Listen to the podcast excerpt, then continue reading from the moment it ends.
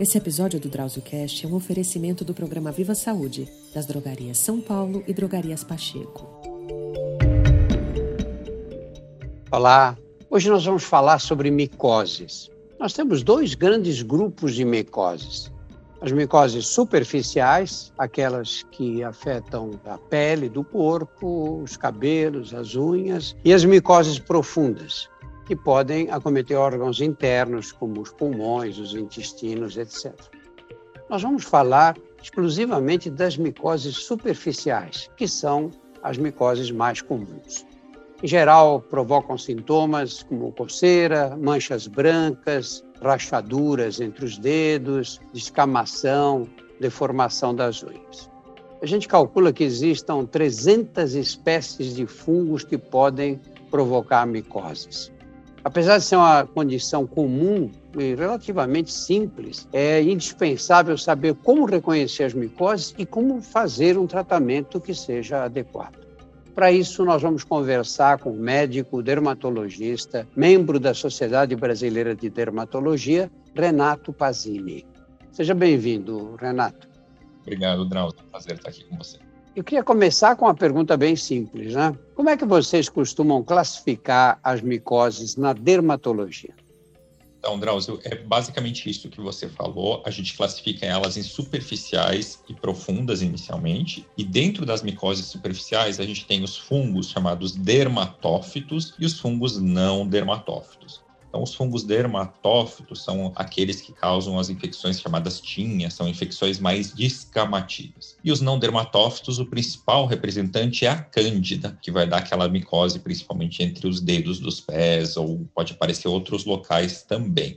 Nós temos também as micoses profundas, que às vezes vão dar sintomas na pele, mas aí o tratamento é muito mais complexo e o diagnóstico também é um pouco mais difícil de ser feito. Né? E quais as regiões do corpo, de um modo geral, em que as micoses são mais frequentes? Então, a gente pega, por exemplo, criança. Criança, o local mais comum para ter micose é no couro cabeludo, os dermatófitos. Então, aparece a, a chamada tinha do couro cabeludo, aquela micose que provoca uma queda de cabelo na criança. Então, criança, quando apresenta esse sintoma, esse sinal de queda de cabelo, a primeira coisa que chama a atenção do dermatologista é pesquisar se não é, por exemplo, uma micose. Conforme a gente vai envelhecendo, a gente pega adolescentes e adultos, aí as micoses costumam se concentrar principalmente nas áreas de dobras. Fungo gosta de onde é quente e úmido. Então, por isso que a gente sempre acende um alerta quando a gente vê uma lesão de pele nessas localizações. E tem outros fungos, né, que se localizam principalmente onde tem as áreas seborreicas. Aí a gente fala do famoso pano branco, que se localiza principalmente no tórax, nas costas. Depende depende muito do fungo, mas basicamente o que a gente pensa é áreas de dobras e quente e úmido. Você falou que eles gostam de áreas com dobras e de umidade, né? Hoje nós temos, especialmente crianças, adolescentes, até, até adultos, usam tênis o dia inteiro. Né? E muitos desses tênis são fechados e mantêm os pés meio úmidos. Essa é uma das causas importantes de micose? Sem dúvida, é uma das causas mais importantes, né? Como eu falei, ele gosta de onde é quente e úmido. Então, como que a gente consegue identificar uma micose nos pés? Ela vai começar por uma, uma descamação, né? A pele começa a se soltar. Normalmente no pé, a gente não vê aquela lesão mais avermelhada, a gente vê simplesmente uma descamação. E, e esse é o primeiro sinal que chama atenção para a gente, né? Às vezes, o fungo também pode fazer umas bolinhas d'água no pé. É costume do paciente ficar furando aquelas bolinhas d'água e quando ele chega no dermatologista, às vezes já está tudo infectado, fica até mais difícil de fazer o diagnóstico. E quem tem os dedos um pouquinho mais compridos, pode acontecer uma coisa que chama intertrigo, que é quando você tem uma inflamação entre os dedos. E ali é um lugar que a cândida gosta muito de aparecer. Então aparece esse vermelhidão e a descamação entre os dedos dos pés. E a gente sabe também que ah, você ter micose nos pés, usar o sapato fechado, né, favorece a micose, e essa micose pode progredir, então, para as unhas, né? Então, por isso que é importante sempre usar uma meia de algodão, tentar deixar o pé mais ventilado, né, para evitar esse tipo de, de infecção. E como é que eu reconheço a micose na unha? Então, na unha, começa normalmente como uma mancha branca. Ela aparece inicialmente, a gente chama micose branca superficial, parece uma mancha branca na unha. Conforme ela vai progredindo, a unha começa a se tornar amarelada, grossa e porosa. Então a pessoa ela fica com dificuldade de cortar a unha, começa a ter uma descamação, principalmente naquela parte fora da pele da unha, né? Então faz essa descamação e, e, e com pontos amarelados. Mas o diagnóstico mesmo, a gente precisa fazer um exame. Existem outras é, patologias que aparecem na unha, outras doenças, e que deixam muita dúvida, às vezes até mesmo no dermatologista. Será que é uma psoríase? Será que é um líquen? Então tem um exame muito simples que a gente pode fazer, que é um raspado dessa unha. Você faz um raspado da unha e vê ali no microscópio se tem a presença de fungo ou não. Com isso a gente consegue fazer um diagnóstico muito simples, às vezes até mesmo no consultório. O que o povo chama de frieira é micose? Né? Não necessariamente. Então, a frieira é isso que eu falei. Medicamente, o nome é intertrigo. Significa que é uma área de atrito entre as peles. Né? Então, a frieira ela vai acontecer principalmente na pessoa que tem o dedo um pouquinho mais comprido e que tem uma característica de suar mais o pé o atrito que vai fazer entre essa pele cria uma inflamação, que a gente, dermatologicamente, a gente vê por uma vermelhidão e às vezes faz até uma fissura, uma rachadura, né? Também, para se a gente fica na dúvida, a gente faz esse exame micológico, é possível ter o diagnóstico. Aí, geralmente, o diagnóstico diferencial é com a cândida, que é um tipo de fungo que dá esse tipo de inflamação. E é preciso estar muito atento, né? A frieira, às vezes, quando ela abre a fissura, ela pode ser uma porta de entrada para outras infecções. Então, às vezes, você está com uma frieira paradinha e, de repente, o pé inteiro fica inflamado, aparece uma celulite. Então, a gente não pode ignorar esse tipo de afecção, precisa cuidar. E muitas vezes não é nem remédio, são simplesmente medidas que a gente faz que pode melhorar. Eu acho que existe um conhecimento grande da cândida, que é um fungo, né? e provocando infecções vaginais a cândida vaginal, uma infecção frequente nas mulheres, a cândida dos bebês recém-nascidos, que forma aquele que o povo chama de sapinho, né? E muita gente acha que a cândida está restrita a essas localizações nas mucosas, mas é um fungo frequente na pele também, não é, Renato? Exatamente. A cândida, ela, ela mora, digamos, na gente. E quando a gente tem um desbalanço dessa flora, quando tem condições propícias para ela se desenvolver, ela vai aparecer. Normalmente, é, é, como eu falei, a cândida gosta muito das áreas de dobras, ela gosta daquela umidade mais do que os outros fungos e ela não faz uma lesão que descama, como no pé a gente tem aquela lesão descamativa. A cândida, ela faz umas bolinhas avermelhadas quando ela aparece na pele, como se fossem umas espinhazinhas. Nós chamamos isso de foliculite satélite, né? Então, é, é uma pista que a gente tem para o diagnóstico da cândida mas ela é um comensal da nossa pele, ela está ali, é, ela convive com a gente a nossa vida inteira. Então, por isso que a gente não consegue eliminar completamente, né? Aliás, todos os fungos, a gente tem uma certa quantidade na nossa pele, eles são importantes, fazem parte da nossa microbiota. Muitas vezes você tem lesões de micoses na pele provocada pelo grupo das tinhas, né? a gente chama de tinea corporis, né? e que provocam descamação, prurido no local. E às vezes isso é confundido com, com processos alérgicos, né? com dermatite de contato. Como é que você, olhando para a lesão, faz a suspeita de ser uma micose e não um processo alérgico?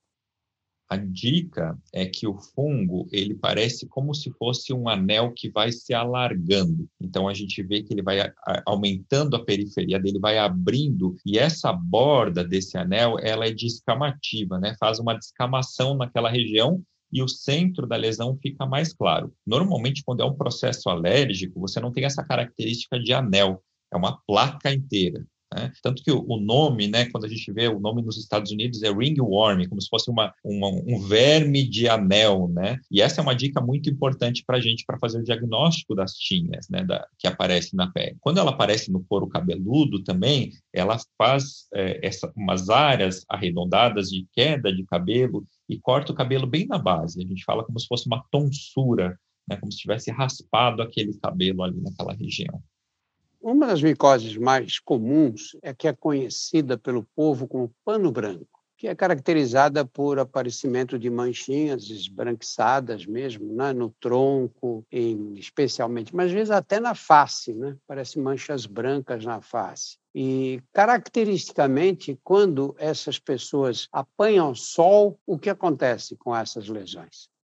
Elas aparecem mais ainda, né? O pano branco, né, é o chamado de ptiríase versicolor, é causado por um fungo que chama malacésia. A malacésia, ela impede a transferência de melanina para a pele. Então, na verdade, a maioria das vezes, quando está no inverno, a pessoa já tem a infecção, mas ela não percebe, porque ele está da cor da pele. Quando toma um sol em cima, a pele ao redor clareia e aí o fungo fica mais visível. Então o pessoal pensa que pegou na praia, mas na verdade já estava carregando consigo mesmo antes. E é importante fazer o tratamento, né, para justamente evitar. Às vezes a pessoa vê a mancha branca e pensa, vou tomar um sol para equilibrar o tom da pele. E acaba piorando, fica muito mais visível. Uma coisa importante de falar é que a pessoa que tem o pano branco costuma ter uma infecção recidivante. Então, ela trata e, e, aí dá um ano ou dois, aparece a infecção de novo. Normalmente, quando você tem essa infecção, significa que seu organismo ele tem uma dificuldade de combater aquele fungo. É um fungo muito fraquinho, ele vive só na parte mais superficial da pele, mas ele causa esse desconforto estético, principalmente. E aí a gente recomenda normalmente alguns sabonetes ou alguns shampoos com propriedade antifúngica para fazer a prevenção desse tipo de micose, né? Porque é chato, às vezes a pessoa vai tomar um sol e aparece tudo lá as manchinhas brancas, né? As micoses que aparecem nos pés, por exemplo, são frequentes quando a pessoa mantém essa umidade nos pés, né? Se adquire especialmente em clubes, em piscinas, não é que você entra em contato, pisa nos locais em que outras pessoas pisaram e depois não enxuga direito ou, enfim, acaba suando muito nos pés. E no caso do pano branco, da, da ptiríase versicolor, o que facilita? Por que, que a gente pega? Onde é que a gente pega esse tipo de fungo? Essa é uma boa pergunta, Drauzio. Então, na verdade, o, o, a malacésia, ela mora na nossa pele. É aquilo que eu falei. Ele não é tão contagioso. Na verdade, todo mundo tem uma certa quantidade de malacésia na pele. Mas algumas pessoas não conseguem se defender e ele acaba se dividindo e causando a infecção. Então, a gente fala que as tinhas né, os dermatófitos, eles são muito contagiosos. Quando a gente tem uma criança com tinha no couro cabeludo, é sempre importante ver se não tem no bichinho, ou se não tem no outro irmão, ou no pai, alguma coisa assim. Já a, a pitiríase versicolor é uma característica de cada um. E a gente vê que ele é mais comum nas pessoas que têm uma pele mais oleosa. Por isso que costuma aparecer mais em homens, né, que costuma ter uma pele mais gordurosa. Essa é a característica do fungo mesmo. Por que, que o tratamento das micoses é tão demorado, Renato?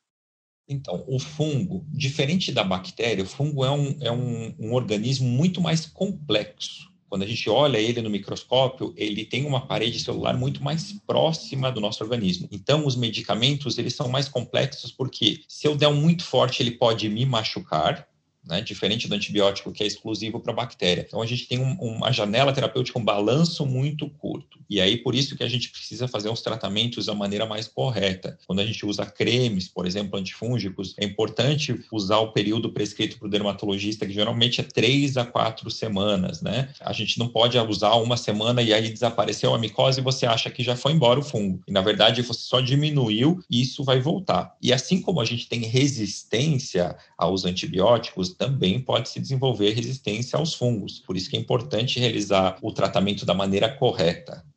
Vamos pegar um caso de uma das micoses mais frequentes mesmo, que é essa que aparece nos pés, não é? Você quando vê alguém com uma micose clara, com rachaduras no pé, etc., vocês usam preferencialmente pomadas antifúngicas ou pós-antifúngicos? Preferencialmente pomadas. Por quê? Porque a pomada ela consegue penetrar mais na pele. A pele ela tem essa característica de não deixar a água passar e não deixar a gordura passar completamente. Então a gente precisa usar uma mistura que é gordura e água para fazer o medicamento penetrar um pouquinho mais profundo. Mas uma parte essencial do tratamento, por exemplo, da micose dos pés, é manter o pé seco. Então a gente acaba deixando um talco junto. Por exemplo, você vai passar o creme antimicótico à noite e passa passa o talco de manhã para deixar o pé mais seco e absorver a umidade do pé. E às vezes, quando a micose é muito intensa, a gente precisa usar medicamentos via oral também, né? Isso, isso acontece. E esses medicamentos via oral, quando são indicados, sempre para os casos mais graves, né, de micoses mais persistentes, não é? Aí vocês costumam usar por quanto tempo?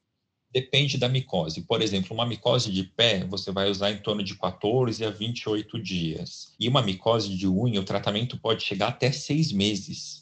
Então, a gente precisa sempre pesar o risco-benefício de tratar, porque você precisa fazer exames para acompanhar aquela micose, né? E quando a gente pega uma micose de unha, por exemplo, a gente sabe que as soluções e, e as pomadas, os esmaltes antifúngicos, eles têm menos de 20% de chance de curar aquele fungo. Então, a gente precisa, para curar, de fato, usar o, o, o remédio via oral, né? Então, a gente precisa fazer uma série de exames para acompanhar esse paciente. Então, vai variar muito da localização. Quando a gente pega a pele do pé é uma pele mais grossa, então a gente precisa esperar aquela pele trocar, por isso que a gente fala em 28 dias. Quando você vê numa região mais simples, às vezes a gente pode reduzir a duração do tratamento.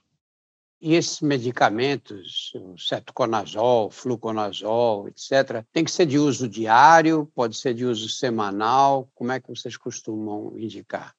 Depende. Por exemplo, cetoconazol é um medicamento que atualmente a gente dá preferência por não prescrever por via oral. A gente sabe que a chance de ele dar dano no fígado é muito alta. Então, a pomada não tem problema nenhum, mas o comprimido é um pouquinho mais perigoso. E aí a gente vai depender muito do tipo da, da micose que a gente está falando. Por exemplo, o pano branco, normalmente a gente pode tratar com fluconazol, é, toma um dia na semana e na semana seguinte você toma mais uma dose. Quando a gente está falando de matinha, uma dermatose fitose, você precisa fazer um tratamento mais contínuo, de uso diário. E a micose de unha, você pode fazer um tratamento que a gente chama de pulso, que durante uma semana do mês você toma o comprimido e nas outras três semanas você faz uma pausa. Com isso, a gente consegue diminuir os efeitos colaterais do tratamento. E nessa semana que você toma o comprimido, é todo dia? Todo dia. Geralmente é dois comprimidos por dia durante sete dias. E para o pano branco, vocês dão o fluconazol, um comprimido numa semana, um na outra e já era, acabou o tratamento. Na verdade, são dois comprimidos uma semana, dois comprimidos na outra, mas aí é muito importante medidas de prevenção. Então, a gente acaba deixando um shampoo de cetoconazol, por exemplo, para a pessoa lavar o corpo inteiro uma vez na semana. Com isso, ela consegue impedir que aquele, aquele fungo se desenvolva. Ou também a gente pode usar sulfeto de selênio, tem outras substâncias que podem ser usadas para prevenir que esse fungo se desenvolva novamente. Aí ela usa o shampoo no corpo todo e como faz? Fica uns minutos com o shampoo no corpo, já pode enxaguar de uma vez logo? Isso. Então, o que? Para a gente deixar esse shampoo penetrar, o ideal é molhar um pouquinho o corpo para espalhar. E aí eu falo para o paciente: você entra no chuveiro, toma uma ducha levinha, faz a espuma, sai do chuveiro para não gastar água, né? Porque senão vai ficar gastando água 10, 15 minutos, e depois você entra no chuveiro de novo para enxaguar esse shampoo. Renato, fala um pouco das pessoas que usam pomadas com corticoide, né? os derivados hidrocortisona, dexametasona. Em geral, passa, melhora a coceira, é bom, é ruim, quando eles estão indicados? Então, o fungo coça. Por que, que coça? Está tá inflamada a pele. Quando você passa uma pomada de corticoide, você diminui a inflamação, mas não tira o fungo. Então, você vai diminuir a coceira. A pessoa tem a falsa sensação de que está se tratando, de que está curando. E aí o que acontece? Você começa a ter efeito colateral, porque aquela mancha não some completamente e a pessoa fica usando aquele creme de corticoide, de cortisona. E o que acontece? O creme de cortisona ele é um aliado importante no dermatologista, a gente gosta desse creme. Mas você usar por muito tempo vai ter efeitos colaterais. E quais são? A pele começa a ficar muito fina, ela começa a ficar branca, fininha, às vezes abre até fissura. E quando passa em áreas de dobra, por exemplo, na virilha, pode aparecer até estrias. Então, às vezes o paciente chega lá usando um creme de corticoide há 5, 6 meses e cheio de estrias na virilha ou nas axilas. Por isso que é importante você não usar uma pomada sem ter um diagnóstico correto, né? É importante consultar o especialista para fazer o diagnóstico correto e tratar. Nem tudo que aparece na pele é micose, nem tudo que aparece na pele é alergia, então existem vários tipos diferentes de pomada. E quando a gente usa, por exemplo, um creme de cortisona no bebê, é, às vezes pode absorver essa cortisona e é como se estivesse dando por via oral. A criança pode ganhar peso, né, ter alterações do crescimento. Então, elas são pomadas que têm um, um, um risco de causar malefício muito grande. Elas precisam ser usadas sob supervisão. Vocês usam em alguns casos de micose? Usamos sim. É, existem no mercado várias combinações de cortisona junto com um antifúngico. Quando o paciente tem muita coceira, quando aquele fungo está muito inflamado, a gente pode usar essa combinação, ela é benéfica. A gente vai usar por 14, 28 dias, não vai ter esses efeitos colaterais de afinar a pele, de aparecer estrias, né? Então, desde que usados fazendo o diagnóstico correto e usando durante o tempo correto, você vai conseguir curar e ter um alívio de seus sintomas mais rápido. Renato, para finalizar, o que, que eu faço para não pegar nenhuma micose ou para não ter micose? 100% é difícil de evitar, né? Mas algumas medidas ajudam muito. Então, por exemplo, secar bem a pele após o banho. A gente sai do banho, tem que secar bem com uma toalha seca. Se a toalha estiver úmida, o ideal é usar até um ventilador ou um secador, principalmente nas áreas de dobras e entre os dedos dos pés. Tirando essa umidade, já ajuda muito o uso de talcos ajuda muito no pé. Né? Então, quem tem uma propensão a ter mais suor no pé ou já teve uma micose, aí pode usar um talco que vai ajudar. E também a mesma coisa na virilha, né? Quem já teve micose, hoje em dia a gente tem talcos que, que vem numa apresentação de gel. Você passa o gel, ele absorve e fica o talco. Então não vai ficar aquela coisa branca inteira na virilha, é uma coisa mais cosmética, muito mais agradável. Né? Importante quando fazer atividade física, suar, é importante não ficar com aquela cueca, aquela calcinha molhada, precisa trocar. Foi nadar na natação, né, usou a sunga, também não fica com aquela sunga depois. Sai da piscina, tira a sunga, seca bem, coloca uma cueca limpa. Usar roupas de algodão que ajudam a ventilar mais, meias de algodão, evitar sapatos muito fechados, principalmente no verão. Então, essas são dicas que ajudam bastante a, a, a prevenir infecções fúngicas.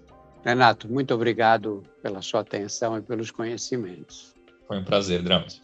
Eu gostaria de deixar um último recado para vocês que no nosso portal vocês encontram outros episódios inéditos do DrauzioCast, além de outros podcasts da casa, como O Porquê Dói, Saúde Sem Tabu e o Outras Histórias, todos disponíveis nos principais agregadores. Não deixem de ouvir.